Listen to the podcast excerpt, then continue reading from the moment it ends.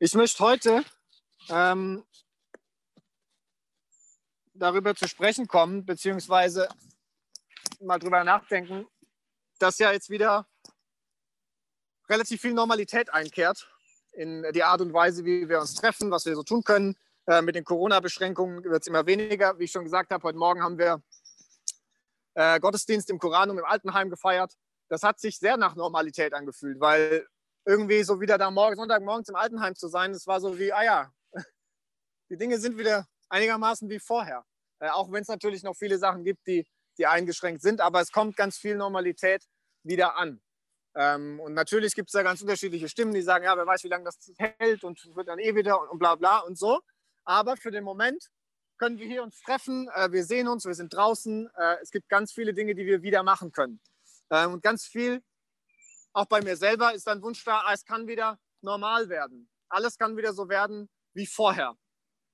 Und da ist ganz viel wieder möglich. Im Alltag kann man Sachen wieder machen und wir freuen uns auch schon, das ist alles wieder wie früher. Äh, aber ich würde dem Ganzen ein, ein großes Aber entgegensetzen. Und zwar die Frage, zu was wollen wir denn eigentlich zurückkehren? Ja, wir können alles wieder machen wie vorher, aber was von dem, was wir immer so gemacht haben, was uns wichtig war, was alles so in den vor Corona war, was davon wollen wir eigentlich wieder und was ist es vielleicht sinnvoll zu überdenken? Und einfach zurück zu normal, so nach dem Motto, wir vergessen einfach, was die letzten anderthalb Jahre war und wir gehen wieder in Richtung normal, fände ich sehr schade, weil eine Krise und Umstände, wie sie jetzt waren, immer die Möglichkeit bieten, auch zu fragen, zu welchem Normal will ich denn zurück? Was an diesem Normal in der Vergangenheit ist denn eigentlich das, was ich für mein Leben möchte und was nicht? Und das Interessante ist, wenn wir in die Bibel hineinschauen, dann stellen wir fest, dass das Christentum eigentlich immer eine Bewegung war, die davon geprägt war, dass Veränderung passiert dass man nach vorne schaut, dass neue Dinge passieren, dass man sich neu orientiert, dass man neue Perspektive findet und nicht immer sagt, wir wollen alles an allem festhalten und wir wollen immer alles so machen wie früher, wie es vorher mal war. Wir wollen mal einen Text heute zusammen lesen, in dem das sehr äh, schön zum Ausdruck kommt und vielleicht ist das bei dem einen oder anderen nicht direkt so, wenn ich diesen Text lese oder wenn ihr den mitlest. Denn er steht am Anfang äh, des Matthäusevangeliums und es ist die Geschichte von Jesu Taufe. Und vielleicht hat der ein oder andere, wenn er über die Evangelien nachdenkt, immer so im Hinterkopf, naja gut, das ist so die Biografie von Jesus. Da ist so aufgeschrieben, was Jesus so gemacht hat, was er getan hat. Ähm, und da kann man so nachvollziehen, was so die verschiedenen biografischen äh, Punkte in seinem Leben waren. Und natürlich ist das in äh, vielfacher Hinsicht so, aber die Evangelien wurden nicht nur geschrieben als eine Biografie von Jesus, sondern die wurden geschrieben als Texte, die in eine Situation hineinsprechen, die Menschen an bestimmten Punkten in bestimmten Orten ansprechen und die danach fragen, wo finde ich mich in dieser Geschichte wieder? Wenn wir glauben, dass Jesus gegenwärtig ist, dass er überall bei uns ist, dann hat er Anteil an dem, was wir tun. Indem wir Anteil haben, was er getan hat, hat das Bedeutung für unser Leben. Das ist nicht einfach nur eine, eine Biografie. Deswegen, wenn ich den Text lese, lest das mal aus dieser Perspektive oder hört es. Das ist nicht nur eine biografische Geschichte von Jesus, sondern das ist etwas, wo ich mich drin wiederfinden kann und wo es gut wäre, wenn ich da mich darauf einlasse. Ich lese aus Matthäus 3, Verse 1 bis 17. Ihr könnt es gerne mitlesen, wenn ihr was, ein Handy oder eine Bibel, wer sowas noch hat, äh, bei sich hat. In jener Zeit trat Johannes der Täufer in der Wüste von Judäa auf und verkündete, kehrt um, denn das Himmelreich ist nahe. Johannes war der, von dem der Prophet Jesaja sagt: Hört eine Stimme, ruft in der Wüste, bereitet dem Herrn den Weg, ebnet seine Pfade. Johannes trug ein Gewand aus Kamelhaar und um seine Hüften einen Ledergürtel. Heuschrecken und wilder Honig waren seine Nahrung. Die Einwohner Jerusalems sowie die Bevölkerung von ganz Judäa und von der gesamten Jordan-Gegend gingen zu ihm in die Wüste. Sie bekannten ihre Sünden und ließen sich im Jordan von ihm taufen. Es kamen auch viele Pharisäer und Sadduzäer zu Johannes, um sich taufen zu lassen. Zu ihnen sagte er, ihr Schlangenbrut, wer hat euch auf den Gedanken gebracht, ihr könntet dem kommenden Gericht entgehen? Bringt Frucht, die zeigt, dass, euch, dass es euch mit der Umkehr ernst ist und meint nicht, ihr könnt euch darauf berufen, dass ihr Abraham zum Vater habt. Ich sage euch, Gott kann Abraham aus diesen Steinen hier Kinder erwecken. Die Axt ist schon an die Wurzel der Bäume gelegt und jeder Baum, der keine gute Frucht bringt, wird umgehauen und ins Feuer geworfen. Ich taufe euch mit Wasser als Bestätigung für eure Umkehr. Der aber, der nach mir kommt, ist stärker als ich. Ich bin es nicht einmal wert, ihm die Sandalen auszuziehen. Und er wird euch mit dem Heiligen Geist und mit Feuer taufen. Er hat die Worfschaufel in der Hand und wird damit die Spreu vom Weizen trennen. Den Weizen wird er in die Scheune bringen, die Spreu aber wird er mit nie löschendem Feuer verbrennen. Auch Jesus kam aus Galiläa an den Jordan zu Johannes, um sich von ihm taufen zu lassen. Johannes aber wehrte sich entschieden dagegen. Ich hätte es nötig, für mich von dir taufen zu lassen und du kommst zu mir? Aber Jesus gab ihm zur Antwort, lass es für diesmal geschehen. Es ist richtig so, denn wir sollen alles erfüllen, was Gottes Gerechtigkeit fordert. Da willigte Johannes ein, in dem Augenblick, als Jesus nach seiner Taufe aus dem Wasser stieg, öffnete sich über ihm der Himmel und er sah den Geist Gottes wie eine Taube auf sich herabkommen. Und aus dem Himmel sprach eine Stimme, dies ist mein geliebter Sohn, an dem ich Freude habe. Ist eine Begebenheit hier, Jesus lässt sich taufen, die ihr wahrscheinlich alle schon mal gehört habt, gelesen habt, vielleicht im Kindergottesdienst oder auch Bilder gesehen habt von der Taube, wie sie auf Jesus herabkommt. Gibt es viel auch in der, in der Kirchenmalerei. Vielleicht mal einige Beobachtungen zu die, wenn ihr den so hört, manche Sachen da klingen vielleicht ein bisschen komisch, manche Sachen sind nicht so ganz verständlich. Und es ist ganz wichtig, wenn wir so einen Text lesen, dass uns klar ist, wie ich schon gesagt habe, der wurde nicht einfach nur als eine Biografie geschrieben, sondern der wurde an Menschen geschrieben. Äh, in dem Fall von Matthäus an eine Community in Antioch. Messianische Juden, die dort gelebt haben, nur ein paar Jahre, man schätzt so zwischen eins und fünf Jahre, nachdem der Tempel, der zweite Tempel in Jerusalem, komplett zerstört wurde. Nachdem die Römer alles platt gemacht haben äh, nachdem in äh, Jerusalem nichts mehr, kein Stein mehr auf dem anderen geblieben ist. Die Priester, die ganze religiöse Gemeinschaft, da wurde auseinandergetrieben, ganz viele getötet und, und äh, ganz schlimm umgekommen. Da war nichts mehr von dem da, was den Leuten, den Juden damals Halt gegeben hat. Ihr ganzes Gottessystem, ihr Tempel, all das, was sie gesagt haben, das gibt uns Halt im Leben, darauf bauen wir, das, das ist, was uns wichtig ist. Es war nichts mehr davon da. Sie waren im Exil, sie waren äh, in Antioch und haben sich gefragt, wie kann es überhaupt noch weitergehen? Ist alles vorbei alles das, was wir glaubten, was wichtig wäre, der Tempel und alles, was der Tempelkult darum herum ist, alles tot, alles kaputt.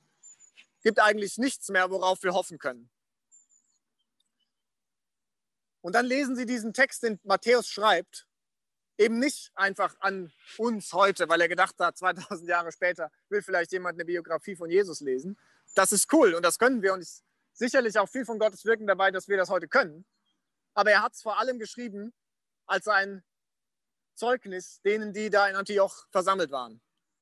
Und dann schreibt er diese Szene ganz am Anfang. Und wir müssen uns vorstellen, diese, diese Leute, die da saßen, völlig hoffnungslos und verzweifelt. Und sie lesen davon, wie ein Johannes in die Wüste kommt und genau an dem Ort, wo das Volk Israel einst das verheißene Land betreten hat, zwischen Jerusalem und Jericho, steht Johannes und sagt, das Reich Gottes ist nahe, kehrt um. Und wenn wir uns da reinversetzen, wie die das gehört haben, dann muss das ziemlich verrückt geklungen haben, weil die waren verzweifelt, die wollten Hoffnung und dann sagt ihnen jemand, das Reich Gottes ist nahe, kehrt doch um. Und sie haben sich gedacht, also wovon denn? Also wir sind doch die Betroffenen. Wir haben doch so viel Leid erlebt, wovon sollen wir denn umkehren? Und das Interessante ist, dass Matthäus scheinbar genau diesen Widerspruch auslösen will in seinen Hörern. Denn das Wort Umkehr, das hier steht, meint gar nicht so sehr, wie wir das häufig, häufig übersetzen, Buße tun oder bereuen, was man alles Schlechtes getan hat. Sondern das griechische Wort, das dahinter steht, Metanoia, bedeutet ja eigentlich neue Perspektive finden, sich neu ausrichten, neu auf etwas zugehen und sich neu auf eine neue Richtung einlassen. Und so ist interessant, wenn wir darüber äh, lesen, dass das in dem, an dem Ort stattfindet, an dem einst das Volk Israel ins verheißene Land gegangen ist und auch ein neues Land betreten hat. Ihr könnt das mal nachlesen in, äh, in dem, was wir im Alten Testament finden, wie angsteinflößend das für die meisten war. Zu sagen, oh nein, wir müssen jetzt irgendwo hin, wo wir nichts kennen, wo wir nicht wissen, was uns da erwartet. Das ist nicht alles nur schön gewesen, sondern im Gegenteil sehr furchterregend. Und irgendwie verknüpft das Matthäus und schreibt hier, kehrt um, findet neue Perspektive. Das Reich Gottes ist nahe. Es sieht nicht so aus, bei euch ist alles hoffnungslos, ihr glaubt, alles ist verloren, aber das Reich Gottes ist nahe. Richtet euch neu drauf aus. Und die Taufe, die wir hier erleben, die Johannes tätigt, wo Leute in den Jordan gehen und sich taufen lassen, ist natürlich nicht die christliche Taufe, die wir heute feiern, sondern es ist ein jüdisches Reinigungsritual, das Mikwa-Bad, wo man sich bewusst neu ausgerichtet hat, wo man bewusst Sachen zurücklässt aus der Vergangenheit und neu losgeht und sagt, ich will äh, Verhaltensweisen, Denkmuster und so weiter von früher ablegen und ich will mich neu ausrichten. Und genau das lesen wir hier und genau das passiert an dem Ort. Und die Menschen, die da versammelt sind, die Sadduzäer und die Pharisäer und auch von den Eliten, von denen da die Rede ist, das ist eigentlich sinnbildlich, steht das für das alte System. Für das Opfersystem, für das Tempelsystem, für Macht, für Privilegien. Die sind alle mit dabei und auch sie steigen zum Teil in den Jordan und sagen, ja, wir lassen Dinge zurück. Wir richten uns neu aus. Und dann ist so interessant, dann lesen wir von Jesus, der auch kommt und sagt, ich steige auch mit ins Wasser rein. Und man würde denken, und ja auch Johannes denkt das und sagt, Jesus, ähm, sorry, aber du bist doch derjenige, der gekommen ist, um uns irgendwie zu erlösen. Was, was lässt du dich denn jetzt taufen? Wovon willst du dich denn reinigen lassen? Aber Jesus sagt, lass es geschehen. Denn Neuausrichtung und gemeinsam in eine neue Richtung gehen, das brauchen wir alle. Und da gehöre ich mit dazu. Und er macht es uns vor und sagt, ich, ich, ich gehe da mit rein und lasse Sachen zurück und gehe neu auf Gottes Zukunft zu. Und dann, wenn er rauskommt, landet die Taube auf seinem Kopf, der Heilige Geist, und eine Stimme ertönt, das ist mein geliebter Sohn, an dem ich wohlgefallen habe. Und natürlich war für alle Juden, die das gesehen haben, die Parallele oder die das gehört haben, wenn sie das so lesen, die Parallele völlig klar. Es ist wie die Taube, die bei Noah auf die Arche landet, mit dem Olivenblatt im Schnabel als Zeichen, da ist neues Land da ist Land da, da ist Rettung da, da gibt es was Neues, wir können wieder raus aus der Arche. Gott hat eine neue Richtung vorbereitet. Und zwar eine Richtung, so wie wir es im Symbol am Regenbogen sehen in der Arche Noah, wo Gott sagt, ich habe nur Gutes für euch vorbereitet. Nicht mehr soll Zerstörung passieren, nicht mehr soll Leid passieren, sondern ich meine es gut mit euch. Und genauso steigt Jesus aus dem Jordan herauf, die Taube kommt auf sein Haupt und eine Stimme kommt vom Himmel und sagt, das ist mein geliebter Sohn, an dem ich wohlgefallen habe. Und gleichzeitig auch zu allen Zuhörern, die sich mit eingenommen fühlen und sagen, ja, indem wir uns neu zuwenden auf das Reich Gottes, spricht Gott uns zu, das sind meine geliebten Kinder, an denen ich wohlgefallen habe. So, warum ist das für uns heute Morgen interessant? Warum, der wir keine messianischen Juden in Antioch vor 2000 Jahren sind, sondern eben hier in Frankfurt auf dem Berg im Wasserpark? Warum ist das interessant? Ich glaube, es ist deswegen interessant, weil es wichtig ist, immer wieder neu Perspektive und neue Richtung für sein Leben zu finden. Das ist ein immer wiederkehrendes Ritual in unserem Leben. Und wenn ihr mal zurückdenkt an eure Biografie, was dazu geführt hat, dass ihr heute hier sitzt und nicht irgendwo anders, dann waren da ganz viele Momente in eurem Leben, wo ihr immer wieder neue Sachen überlegt habt, soll ich das noch machen? Gehe ich vielleicht in eine andere Richtung? Braucht es vielleicht was Neues? Ist das, was ich mache, eigentlich noch relevant? Und dann entscheidet man sich neu. Und das ist ganz normal. Und alle Menschen machen das. Und insbesondere nach Krisen, und jetzt, wenn wir darüber nachdenken, okay, Corona ist viel weniger geworden und wir hoffen auf, auf irgendwie Neuanfang, dann glaube ich, ist es so wichtig, neu darüber nachzudenken, okay, mit welcher Perspektive schaue ich in die Zukunft? Wo will ich eigentlich hin? Zurück zur Normal? Oder höre ich hin, wo, wo vielleicht auch neue Richtungen einzuschlagen sind, wo Gottes Geist zu mir spricht und fragt, wo muss ich alte Sachen zurücklassen und wo braucht es eigentlich eine neue Richtung? Wo geht es vielleicht woanders hin?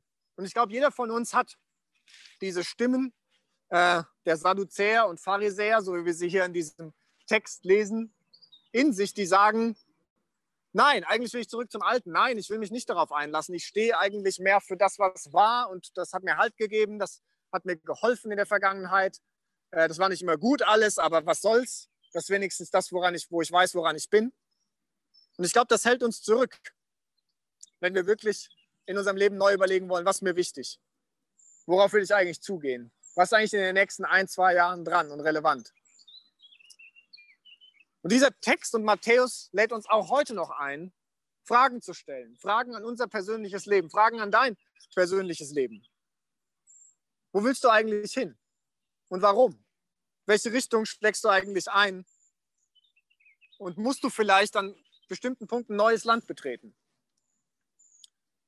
Neues Land betreten, neues Wagen, Sicherheiten zurücklassen, altgeglaubtes, altgehofftes zurücklassen und sagen, ja, ist vielleicht jetzt ein guter Zeitpunkt. Es geht wieder in Richtung Normalität.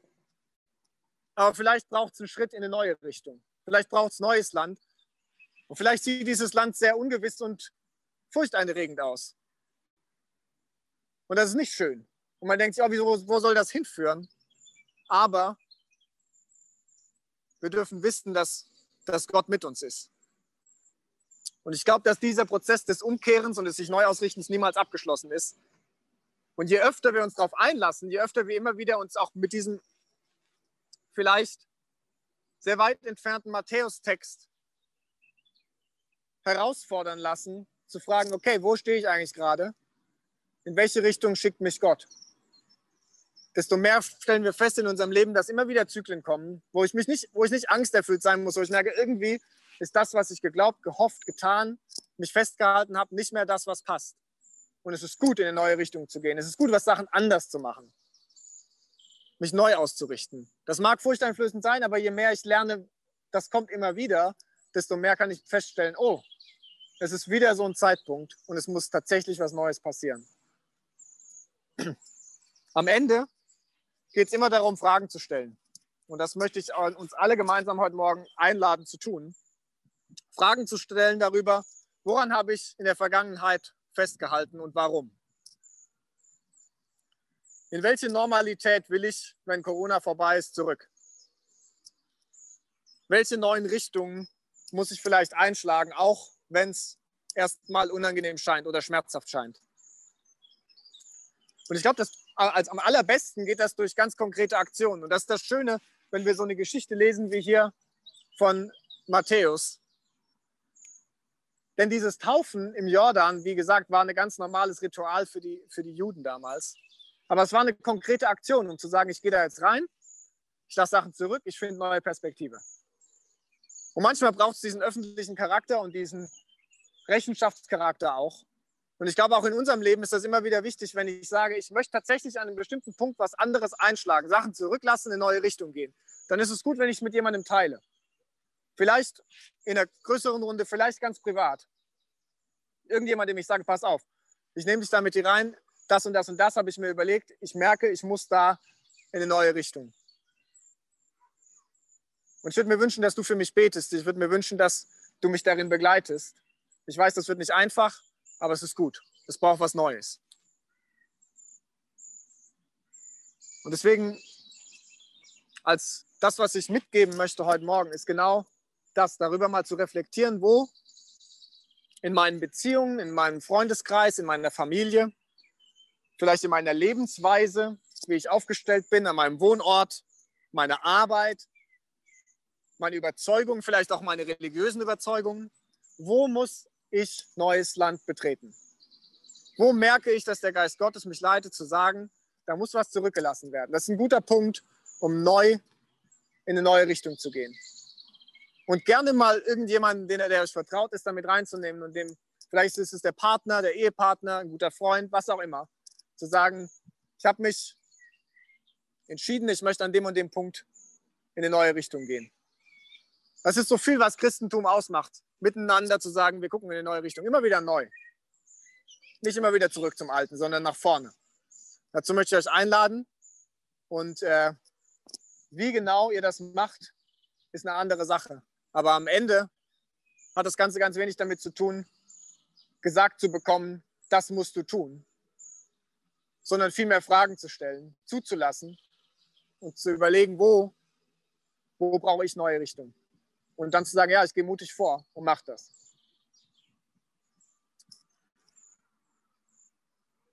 Ich möchte gemeinsam beten, bevor wir jetzt das Abendmahl feiern und auch im Abendmahl nochmal neu begehen, dass Gott uns einlädt, an seinen Tisch zu treten, die Veränderung, dass sein, dass sein Reich bringt, zu feiern und miteinander in die Richtung zu gehen, in die Gott uns leitet. Wir beten. Herr Jesus Christus, ich danke dir dafür, dass die Reise mit dir niemals ein Stillstand ist, sondern immer ein Vorwärtsgehen.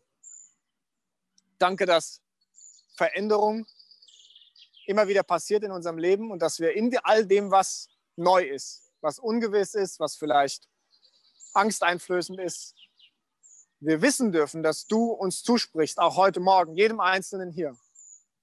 Das sind meine geliebten Kinder, an denen ich wohlgefallen habe. Und mit diesem Vertrauen und mit diesem Glauben wollen wir vorwärts gehen, Gott. In die Zukunft, die du für uns bereitest, als Community, als Kirche, aber auch für jeden Einzelnen ganz persönlich. Ich möchte dich bitten, Geist Gottes, dass du sprichst zu jedem einzelnen Herzen und dass du Mut schenkst, nach vorne zu gehen, sich neu auszurichten, zu fragen, was, in welche Richtung soll es eigentlich auf Gottes Reich zugehen danke dir, Vater, dass wir uns geborgen und sicher wissen dürfen bei dir, der du uns auf jedem Schritt unseres Weges zusprichst, dass du uns liebst, dass du uns wertschätzt, so wie wir sind. Amen.